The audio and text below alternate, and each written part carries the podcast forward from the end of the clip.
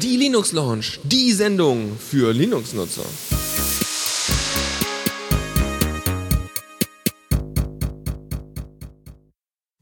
Hallo und herzlich willkommen zur Linux Lounge an diesem wunderschönen Montagabend. Und hallo Lukas.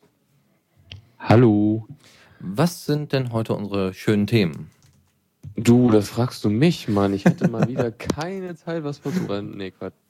Äh, ja, wir haben sehr viel Ubuntu-Zeugs und so.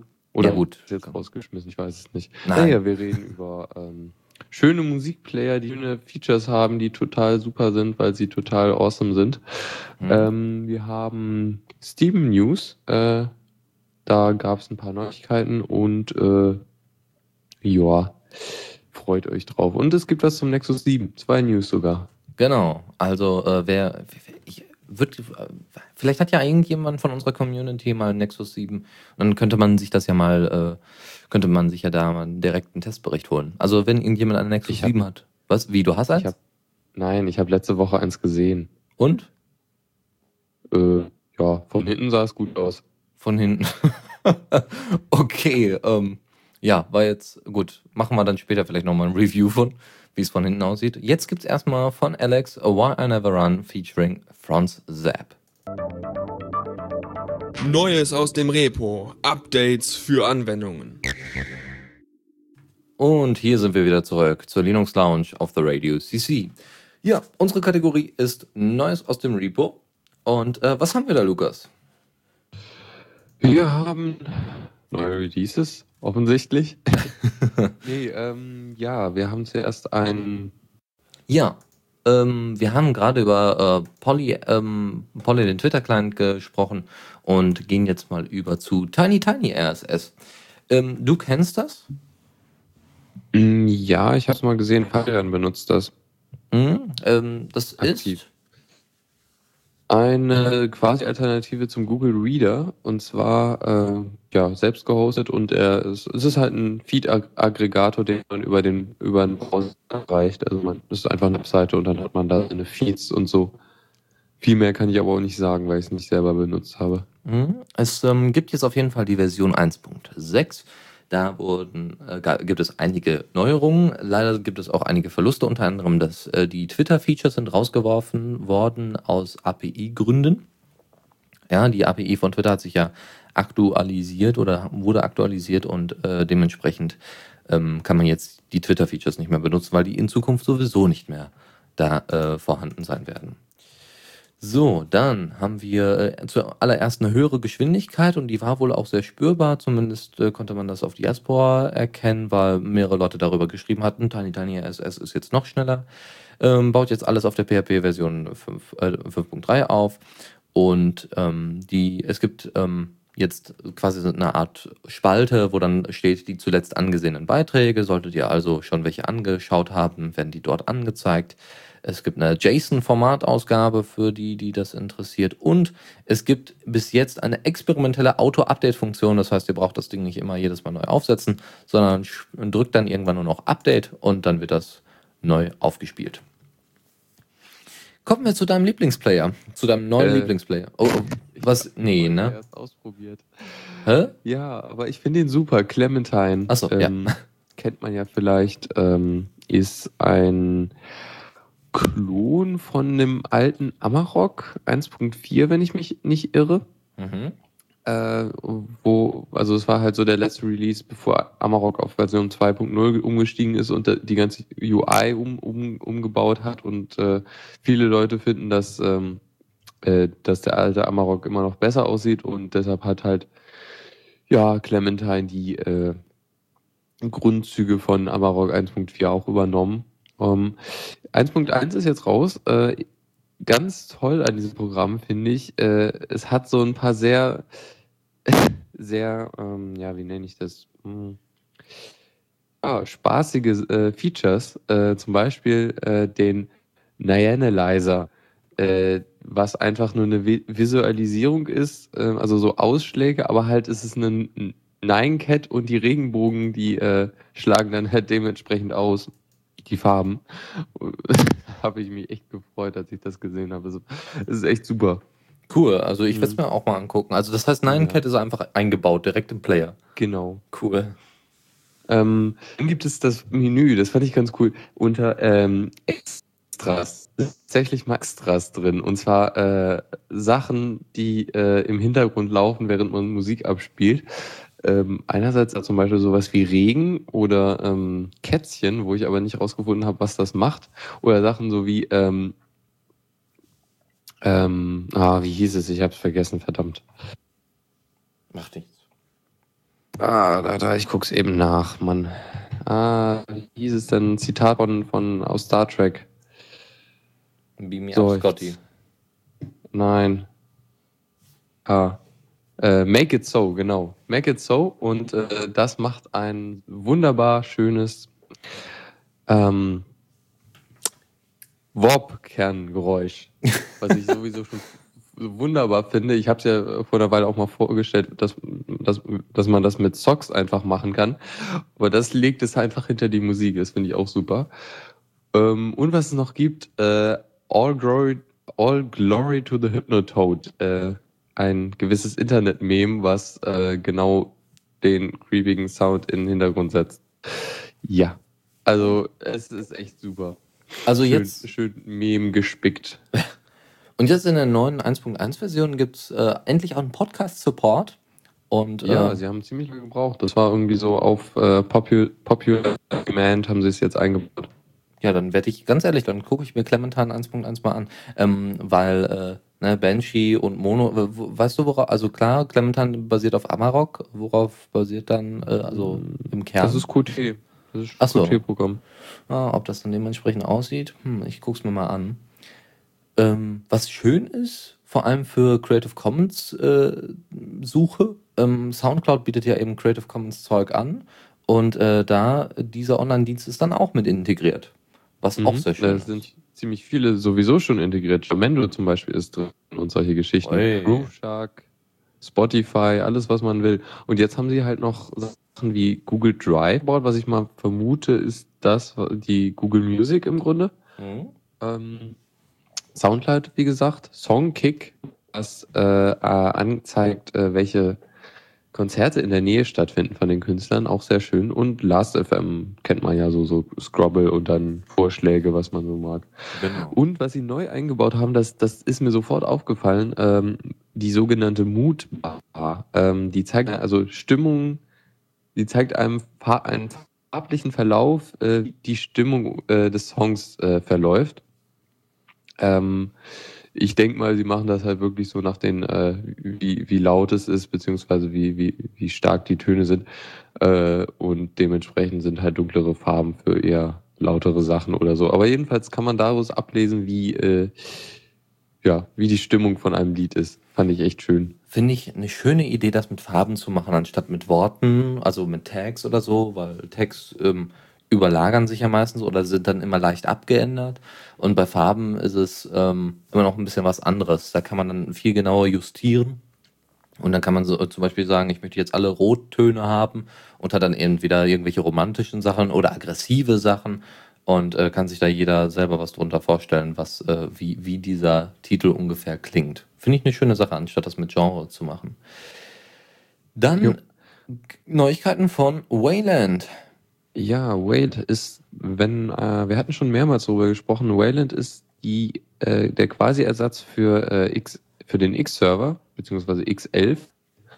Ähm, und ist so das Next Generation Ding, was überhaupt mal toll ist, weil es halt die Konzepte, die halt äh, von X sind, äh, die kommen halt aus 1984. Also dem Jahr, nicht dem Buch.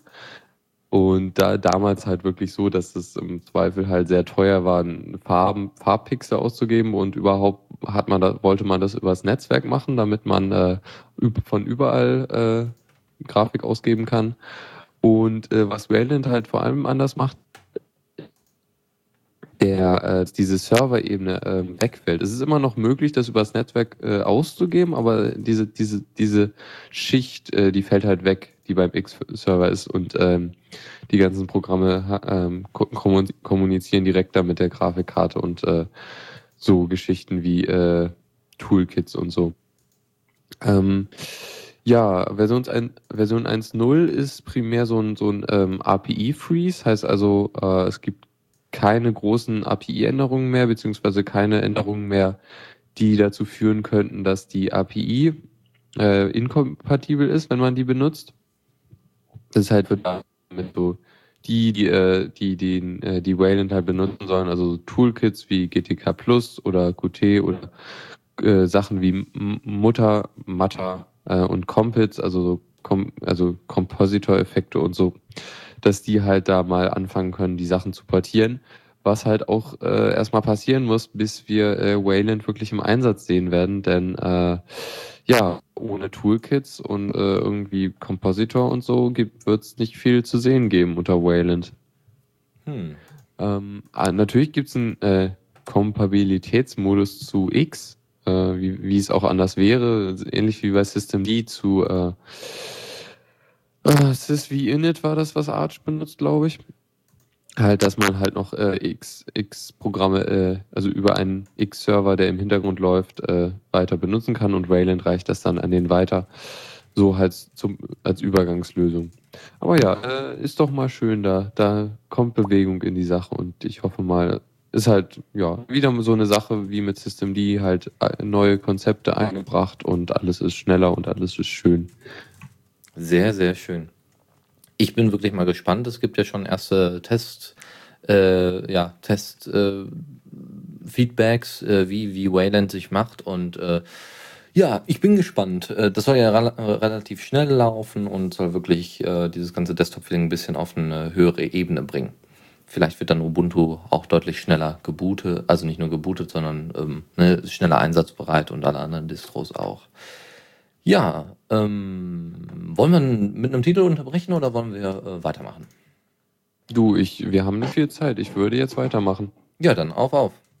Es gibt was Neues aus der kritischen, also es, es gibt, ähm, ne, Java hatte ja die kritische, hatte ja eine kritische Sicherheitslücke. Mehrere Browser haben ja gesagt, nein, wir unterstützen gar keine Java, äh, Java, äh, kein Java mehr oder sagen, äh, genau diese Version wird überhaupt nicht mehr unterstützt. Ähm, und jetzt gibt es einen Finder und der schreibt ein Patch. Naja, der, der die äh, Lücke damals gefunden hat, der ähm, Adam Godiak, äh, Forscher in, in dem äh, Bereich Sicherheit und so, hat halt, äh, ja, wie gesagt, die Lücke gefunden an Oracle, ähm, ja, ge, gemeldet und äh, die wollten, die waren halt irgendwie nicht so interessiert und äh, haben ihn dann halt äh, vertröstet auf Februar, dass man das dann äh, beim Patch Day äh, fixen würde. Und er hat jetzt halt äh, gesagt, nee, hier, äh, das ist wichtig, das muss die, der Patch, das sollte dringend mal gepatcht werden, weil es halt auch, auch wirklich eine kritische Lücke ist. Und hat dann halt selbst einen Patch geschrieben, den aber nicht veröffentlicht, damit halt, also weil der immer Details äh, beinhaltet äh, zu, zu, der, zu der Lücke, äh, damit die halt nicht so leicht ausgenutzt werden kann. Und äh, es ist halt primär eine Aktion, um Oracle dazu zu bewegen, endlich mal da, da die Lücke zu fixen. Ja, äh, ist echt schade, dass es dazu kommen muss, dass Oracle jetzt nicht mal sowas echt doch kritisches, wir hatten ja darüber gesprochen, dass es halt wirklich dazu dient oder damit kann man Mist. Äh, Handy, verdammt. Äh, kann man halt wirklich äh, aus, aus ähm, ausbrechen äh, aus dem Browser heraus, ohne dass man irgendwas macht. Also man, einfach nur auf eine Webseite muss man gehen. Ja, schade, Oracle. Doch mal was. Ja, sie, versauen, sie, sie versauen eigentlich das Lebenswerk äh, von Sun ähm, und und äh, alles, was Sun damals aufgebaut hat, sei es OpenOffice, sei es äh, Java, sei es, ach, was weiß ich noch, ähm, das, das macht Oracle alles kaputt, stampft es entweder ein oder macht es dann eben nur für sich urbar und noch nicht mal Java, also, ne, wo, wo die Leute jahrelang mitgearbeitet haben, oder mal, weiß ich nicht, ist MySQL auch von Sun gewesen? Ja, ne? Ja, ja. Ne? Und solche Sachen äh, werden dann einfach äh, so, so behandelt, nach so einer Übernahme und da merkt man schon, äh, dass Oracle der Open Source Community nicht gerade äh, nett eingestellt ist und auch ihren Kunden irgendwie nicht, was ein bisschen komisch ist. Nun gut, ähm, wir hatten ja gerade schon darüber gesprochen, dass ähm, dass einige tatsächlich das Java-Plugin verbannen. Apple hat das jetzt gemacht, hat das äh, Java-Plugin komplett von, äh, von den Rechnern verbannt mit einem neuen Update. Ähm, es gibt jetzt eine Plugin nicht vorhanden Meldung, wenn ihr das im, in den jeweiligen Browsern öffnet. Ähm, ihr könnt das Java-Plugin aber wieder installieren, ne? also dann eine aktualisierte Version nachträglich. Ähm, und wie gesagt, das ist erstmal bisher in allen Browsern, die auf Mac OS X laufen. So, ich habe es jetzt auch mal deaktiviert. also, ich dachte, ich hätte es schon gemacht, aber anscheinend doch nicht. Ja gut, äh, kurz vor der Sendung kam News zu Android 4.2, äh, der neuen Update, äh, das Update, was bald kommen sein werden soll, tun tun. Ja. Äh, ich habe jetzt nicht so viel, ähm, also naja, ich hatte jetzt nur Zeit, den Artikel zu überfliegen, aber es ist halt so, dass es immer noch Jellybean heißen soll, also jetzt kein großes Update. Ähm, bringt vor allem die Möglichkeit, mehrere Nutzerkonten auf einem Handy zu verwalten. Wie viele ist aber nicht klar. Ähm, ja, Multi-User äh, ist halt auch bekannt vom Desktop ähm, oder halt auch von äh, iOS-Geräten. Die können das auch schon seit einer Weile, oder? Da lese ich mir gerade. iOS? Nee. nee. Falsch. Ja, ich habe mich verlesen. Genau die, die bieten es halt nicht. Also Multi-User auf, auf äh, mobilen Geräten ist recht ungewöhnlich macht halt auch wirklich nur Sinn, wenn man ähm, so ein Tablet oder so hat, was, was in der Familie benutzt wird, dann braucht man halt verschiedene äh, Dings da, verschiedene Nutzer. Konten. Ja. Genau. Mhm, sonst äh, die Tastatur, da wollen sie anscheinend Swipe mit integrieren, was ja so, äh, so eine Möglichkeit ist, schnell zu tippen. Äh, wo man halt nicht mehr auf die äh, Taste drückt, sondern die ganze Zeit auf dem Bildschirm bleibt mit dem Finger und einfach nur kurz, also man verschiebt den Finger und bleibt kurz auf den Buchstaben, die man, äh, den man schreiben will. Ja, ich, ich überlege mir da immer, ja, äh, was, wenn ich kurz zögere, dann schreibe ich ja Schwachsinn sofort, weil ich nicht, nicht sofort weiß, wo der Buchstabe ist oder sowas. Also da, da, da ist, glaube ich, doch ein bisschen Eingewöhnung mit verbunden. Ich denke, das kann man einstellen. Also ob man dann noch normal tippen will oder die Swipe-Integration nutzen möchte. Ja, denke mal. Ähm, interessant, ich lese ja auch von dem Nexus 4 und dem Nexus 10. Das sind dann anscheinend neue Handy, ein neues Handy beziehungsweise ein Tablet. Ähm, da, da soll äh, Android 4.2 irgendwie zuerst kommen. Ah, da, da, das ist ja interessant. Naja, muss ich mal gucken. Also soll es irgendwie neue Geräte kommen. Ich bin gespannt. Äh, geben. Neue ja. Geräte? Äh, ja, sonst noch was? Ich bin gespannt. Ja. Nee, nee, äh, okay, das war's. Neue Geräte gibt es auch von System 76, dem, wir machen irgendwie Werbung, aber ist vielleicht nicht so schlimm. System 76 hatten wir ja schon öfters mal angesprochen, sind äh, Vertreiber von Ubuntu-Computern, äh, die auch einen super Support leisten wohl und äh, wo viele, viele Kunden sehr ja, sehr froh drüber sind, dass es äh, solche Anbieter gibt. Eher so ein Nischendasein, aber immer noch schön. Ähm, und zwar haben die jetzt ihren ersten überhaupt den allerersten All-in-One Linux-PC vorgestellt.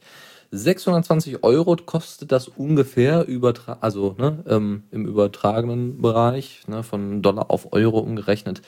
Äh, das Ding äh, ist 21, hat ein 21,5 Zoll HD LED Backlit Display mit einer äh, Full HD Auflösung, hat einen Quad-Core mit einem i5 und ähm, integrierten HD äh, Grafik.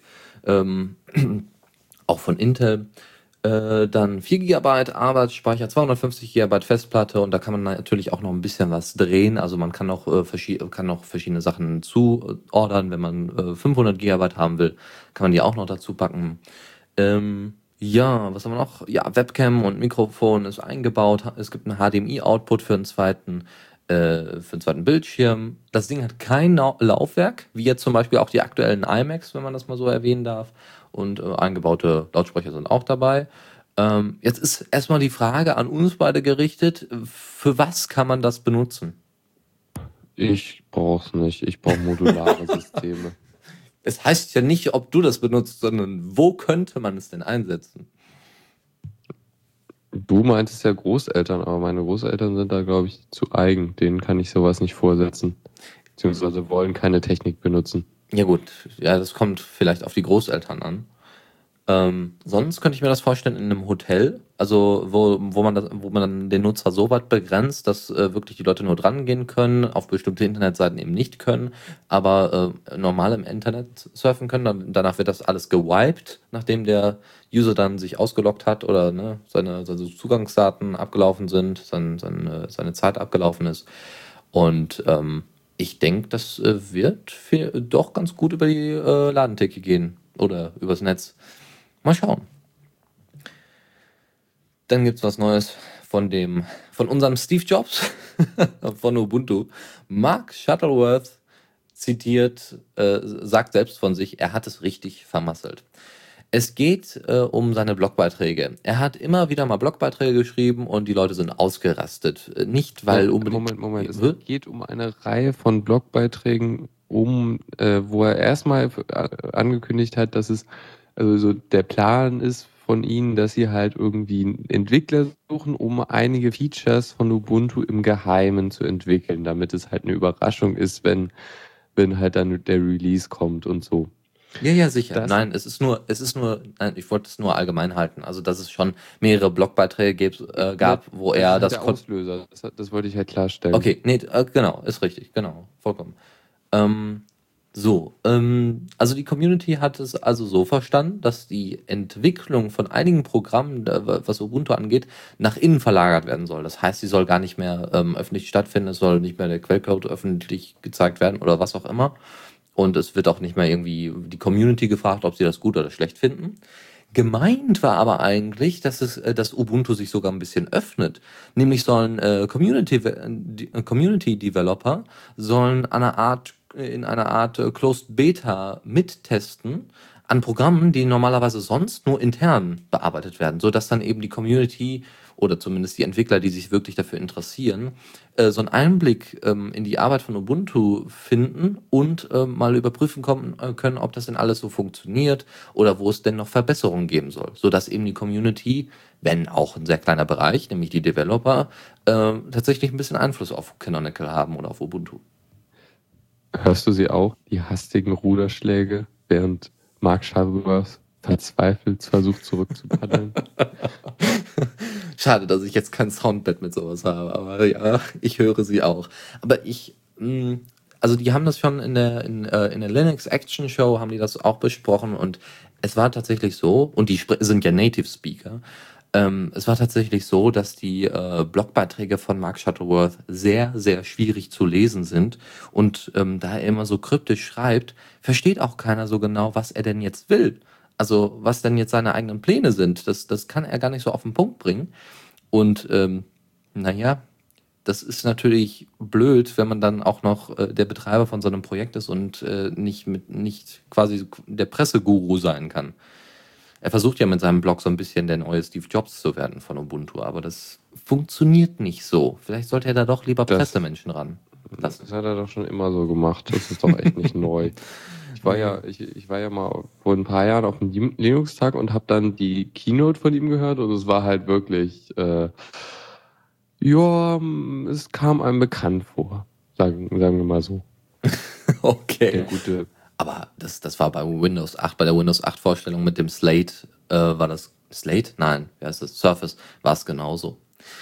Ja, wir hatten gerade Nexus angesprochen. Ubuntu auf dem Nexus 7. Es gibt wohl einen offiziellen Installer von Canonical, der, ähm, der auch, äh, ne, wo man einfach nur einen offenen Bootloader für braucht und, und Fastboot.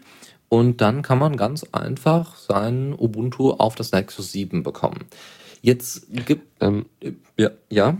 Ja, also, ja, nee, egal. Äh, jetzt gab es schon viele Beschwerden aus der Community. Ja, das funktioniert bei mir nicht und da gibt es Probleme und die gibt es Probleme und so weiter. Ähm, auch wenn es offiziell von Canonical ist, ähm, die Leute testen das erstmal. Das ist zwar offiziell, aber das ist eben noch nicht offiziell als hier, probiert es, es ist super, es funktioniert alles, sondern es ist eher so, probiert es mal aus, wo gibt es denn Fehler, meldet die uns und so weiter. Das ist eher so ein, so ein Beta, wenn nicht sogar eher Alpha-Release. Ähm, und äh, sie wollen eigentlich das eher für Developer natürlich haben, die mal schnell so ein Nexus 7 sich gekauft haben, da Ubuntu schnell drauf machen wollen, um eben zu testen, wie gut funktionieren denn neue Treiber zum Beispiel in der Entwicklung, die jetzt gerade neu kommen, neu kommen sollen. Ähm, Mark hatte ja angekündigt, ja, wir konzentrieren uns jetzt vor allem auf die Mobile Devices, ähm, dass das eben in Zukunft auch gut läuft und dass sie das direkt überprüfen können. Das ist, glaube ich, eher an die Entwickler von Ubuntu gerichtet oder an die Community Developer. Ja, das Problem ist halt, es ersetzt komplett das Android auf dem Gerät und alle Dateien. Ja.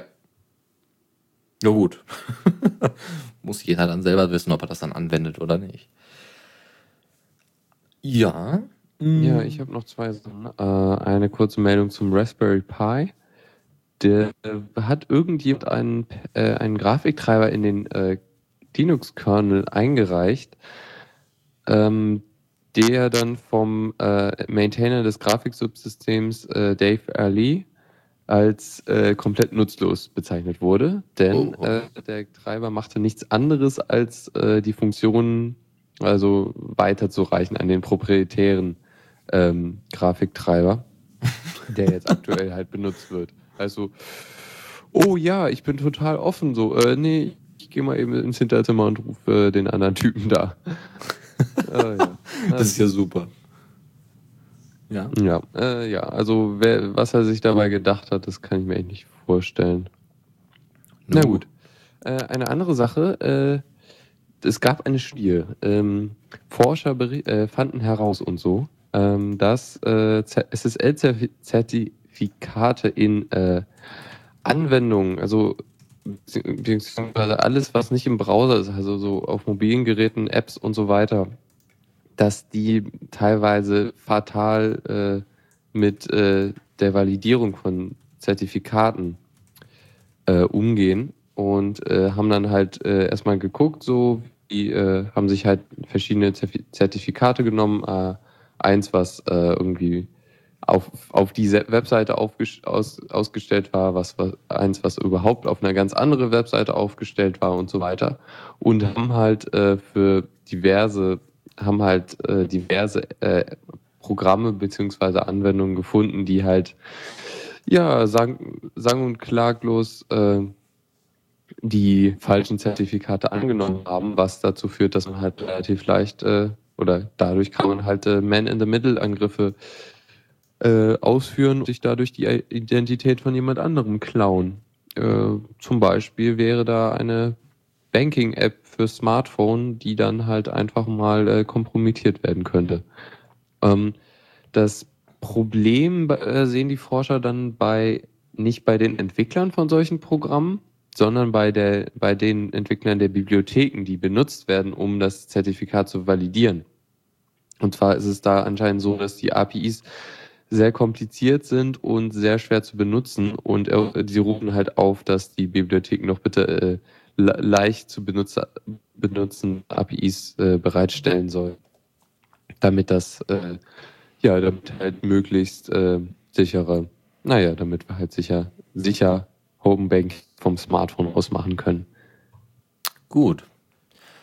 Ja, ist ja schön, dass, dass sich ein paar Leute wenigstens mit Studien und wissenschaftlich darum kümmern, dass es auch auf dem Smartphone äh, sicher, bestimmte Sicherheiten gibt. Ja, schön wäre es, wenn dadurch äh, schon alles getan wäre, aber jetzt müssen die, muss, jetzt muss was passieren, die weisen leider nur darauf hin. Mhm. Ja, genau. Also. Gut, ähm, wir machen weiter und zwar zur Zockerecke. Spielen unter Linux. Und da haben wir zuallererst die große Ankündigung von Valve auf dem Ubuntu Developer Summit in Dänemark, glaube ich, also hier in Kopenhagen. Ja, ich glaube schon. Äh, und zwar äh, haben sie gleich neue Steam-Spiele angekündigt. Welche denn? Nein, sie haben Oder auch keine nicht. Spiele angekündigt. Sie haben, äh, also es gibt jetzt eine Liste von Spielen, die, halt in ihren. Nein, auch nicht. Was denn dann? es ist lediglich, lediglich ein Eintrag in der Beschreibung von Steam-Spielen, die sogenannte Content Description Record, äh, wo halt äh, in einem Feld steht halt drin, welche Plattformen unterstützt werden. Und da ist halt unter anderem halt sehr viele Indie-Spiele, die man kennt, irgendwie Osmos, ähm, World of Goo und solche Geschichten. Äh, Team Fortress 2 was äh, doch sehr interessant ist, weil es eins der Spiele ist, die halt kostenlos sind, eins der größeren. Äh, Serious Sam 3, worüber wir, glaube ich, schon mal gesprochen haben, dass es kommen wird. Also ist relativ Mhm. klar. Limbo, dafür gibt's ja auch schon einen Linux-Port. Äh, und Cubeman, wo, was wir auch kürzlich mal äh, besprochen hatten. Und das ist ja relativ klar. Also diese ganzen Sachen, die, die halt äh, sowieso schon Linux-Port haben, da, da erwartet man das ja wirklich, dass die dann auch in Steam verfügbar sind für Linux. Äh, das wirklich Neue ist halt äh, wirklich Team Fortress 2, äh, was ich doch echt schön finde. Mal gucken, wie gut das performt. Und äh, soweit die Quellen auch noch von anderen Websites, Portal soll wohl auch Einzug erhalten. Das Genaueres, macht nur Sinn. d- ja, denke ich auch. Und vor allem, wenn dann Portal 2 kommt und dann Multiplayer auf Linux. Oh Gottchen. Nun gut. Genau, jetzt kommt Testing. Jetzt gibt's ähm, jetzt gibt's die äh, Nachrichten vom Developer Summit und zwar ähm, hat erstmal Valve gesagt, Steam läuft super rund auf Ubuntu. Ähm, es haben sich jetzt schon einige Developer wirklich an Ubuntu und Linux angenähert, ähm, auch vielleicht sogar teilweise ein paar Publisher. Ähm, es gibt die Kooperation mit Canonical liefen bisher sehr gut und ähm, erstmal liegt auch Ubuntu als Fokus da, ja, weil es eine große Community hat, ähm, weil es viele Developer hat und weil es eine starke Firma im Hintergrund hat. Kann man ja auch vollkommen verstehen. Dann ähm, Linux im Allgemeinen hat alles, was man braucht. OpenGL, Pulse Audio und OpenAL. OpenAL ist für Audio, 3D, Audio und so Geschichten. Das OpenIL steht für Open Audio Library. so sieht's aus. Ähm, für den eigentlichen Release von Steam gibt's noch kein genaues Datum. Na, die ersten spekulieren wieder, oh, wird es schon Mitte November kommen? Wir wir sind keine, kein Apple-Magazin, also wir warten einfach ab und wenn es da ist, ist es da. Was es wohl gibt, ist, dass man sich in irgendeiner Weise in so eine Closed Beta einschreiben kann, wenn das nicht ganz falsch ist. Also es gab zumindest Ja, äh, da gibt es eine Umfrage Ja, oder zur so. Erfahrung mit Linux und äh, wenn man da halt mitmacht, dann bewirbt man sich für die Closed Beta oder für die Open Beta, eher gesagt, von 1000 Leuten oder so. Hm. So, was haben wir noch? Ähm, genau, und der Kopierschutz, also, ne, äh, ja, der Kopierschutz ist den Publishern äh, überlassen. Sollten die also darauf verzichten wollen? Gibt es ja tatsächlich. Siehe, ich glaube, DRM-Free sind wirklich die vom Humble Indie Bundle, oder?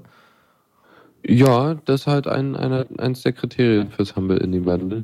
Was ich interessant finde, weil glaube ich auf äh, Windows ist das nicht so, wenn ich mich nicht irre, erfordern die, glaube ich, DRM, also von Steam aus. Hm, okay. Ja gut, nee, das ist also wenn jetzt... ich mich nicht irre, das kann natürlich auch anders sein. Ja, also hier ist es wohl den Publishern überlassen. Ähm, ich denke mal, weil sie sich auch gedacht haben, so viele Indie-Spiele, wie es dann auch eher auch für Linux gibt, dass äh, natürlich dann die Leute darauf ein Augenmerk haben, die äh, unter Linux sind, ne, dass es eben keinen Kopierschutz besitzt. Ich glaube, sie haben auch verstanden, dass Linux auch eine ganz andere Community ist und dass die auch ganz anders mit ihren Spielen und dem ganzen Kopierzeug umgehen. Sie haben es ja beim Handel im Humble Indie Bundle auch gesehen. Wir bleiben in den Linux-Sektionen. Wir haben das Spiel Receiver mal angesprochen. Ähm, Receiver ist äh, so eine Art Rätselspiel im dreidimensionalen Raum. Es gibt ähm, ja, es gibt äh, quasi eine Wand, wo bestimmte Blöcke immer hinfließen müssen. Die werden irgendwie abgeschossen und diese Blöcke muss man dann umlenken mit bestimmten Kristallen, die die dann anziehen oder weiterschicken in bestimmte Richtungen. Schaut euch da am besten mal ein Video zu an. Es ist wirklich schwierig zu erklären und äh, zu beschreiben. Ähm, das Ding hat jetzt, äh, das Ding bekommt auf jeden Fall einen Linux-Support und ähm, war eigentlich erstmal so als Test gedacht, war erstmal so, also an, nicht als Test, aber war eine kleine, war bei einem, äh, war auf Platz zwei bei so einem kleinen äh, Game-Developer-Wettbewerb und ähm, ja, jetzt kommt es halt auch zu Linux. Können wir uns nur drüber freuen. Dann gibt es sicherlich einige von euch, die äh, Fußballfans sind. Und äh, wer würde denn nicht mal gerne, also ich nicht, aber von den Fußballfans würde denn nicht mal gerne wirklich mal ein äh, schönes Fußballspiel auf, ähm, ähm, auf dem äh, auf Ubuntu zocken, auf Linux zocken. Und da gibt es Gameplay Football. Das ist äh, ne, ein 3D-Fußballspiel und das läuft wohl super als äh, 12, äh, auf äh, 12.10. Das ist derzeit noch in der Beta-Version und wird äh, derzeit ausgetestet. Probiert es doch auch mal aus und wenn es euch gefällt, dann äh, schickt doch einfach mal so ein bisschen euer Feedback an uns. Ja, dann ähm, haben wir noch, obwohl, ja, sollen wir das noch erwähnen? Game Maker? Ja, da, das könnte so das letzte sein. Ja, bitte. Ähm, genau, der Game Maker äh, ist ein Programm, um Spiele zu bauen. Äh, ich habe da jetzt auch mal in die in die äh, Shownotes einen Link gepackt zur letzten Folge von Indie-Fresse, äh, wo sie halt auch äh, über. Ja, du lachst immer darüber. Ja, tut mir leid. ähm, wo sie halt über auch über den Game Maker und so gesprochen haben, wie man Spiele ent äh, entwickelt und ja, also Game Maker ist halt so ein Tool, um äh, Spiele zu bauen und die halt dann auch auf diverse Plattformen zu portieren. Ich glaube, sie können aktuell auch so Sachen wie HTML5 und so direkt machen und äh, halt mobile Plattformen.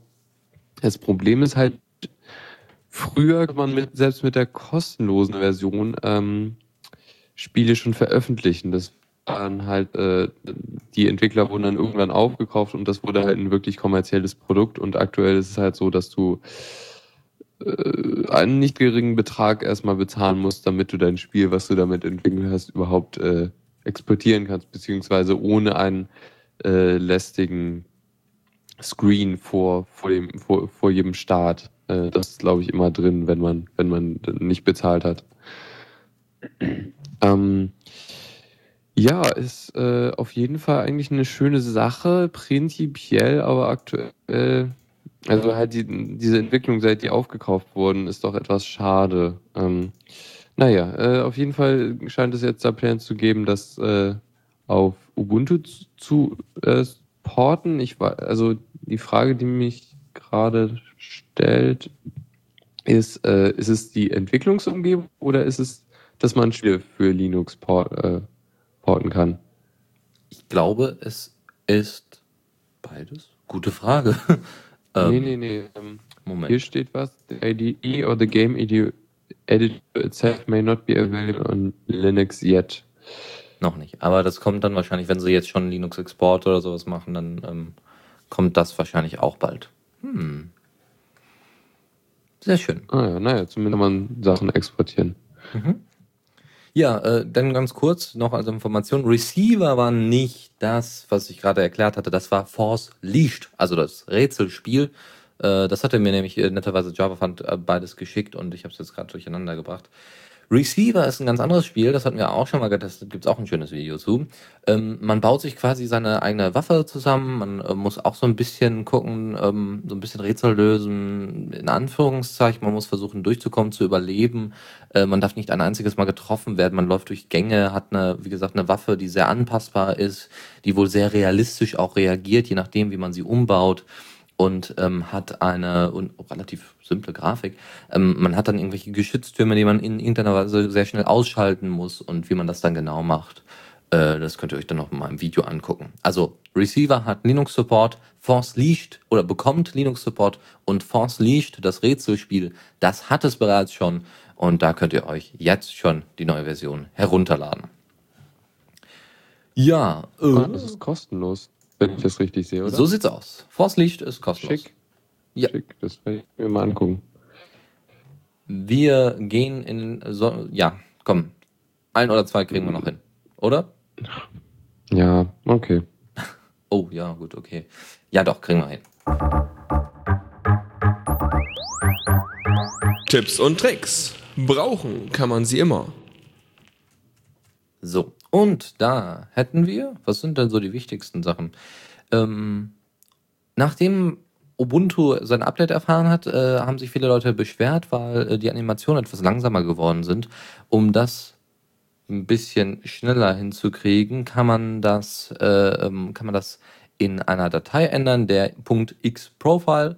Da kann man dann äh, eine bestimmte Einstellung abändern und dann läuft Ubuntu oder die, die uh, Unity Shell auf jeden Fall deutlich schneller. Sie reagiert zumindest schneller. Das hat nichts mit, dass es besonders langsam ist äh, im, im Sinne von Prozessorlast zu tun, sondern nur von, wie schnell diese Animation eingestellt ist.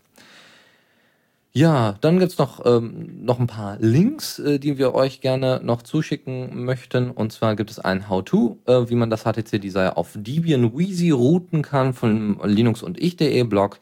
Dann gibt es äh, TED Talks, ähm, Ryan Merkley von Mozilla äh, ähm, stellt Mozilla Popcorn vor und was damit alles möglich ist. Mozilla Popcorn ist eine neue ähm, Entwicklungsumgebung, um quasi das Video weiterzuentwickeln, dass eben Inhalte aus dem Netz in das Video kommen und äh, zum Beispiel Google Maps oder sowas angezeigt werden und nicht mehr und somit Teil des Videos werden.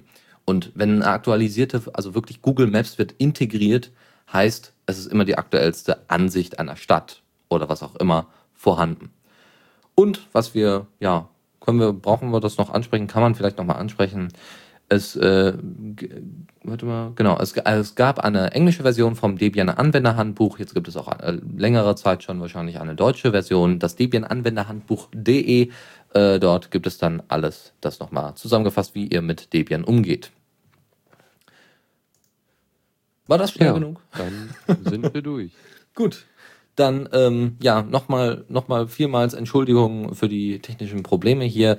Äh, hier wird auf jeden Fall X-Face eingerichtet, aber ganz schnell.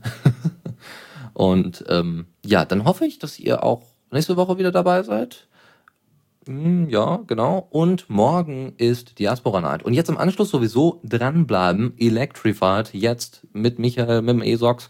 Und da gibt's dann wieder was auf die Ohren. Lukas, ein Schlusswort? Ähm, paddeln, wenn man im äh, Ruderboot paddelt, sollte man gucken, wohin man fährt. Sehr schön. So, damit beenden wir die Linux Lounge. Und schönen Abend noch. Bis dann.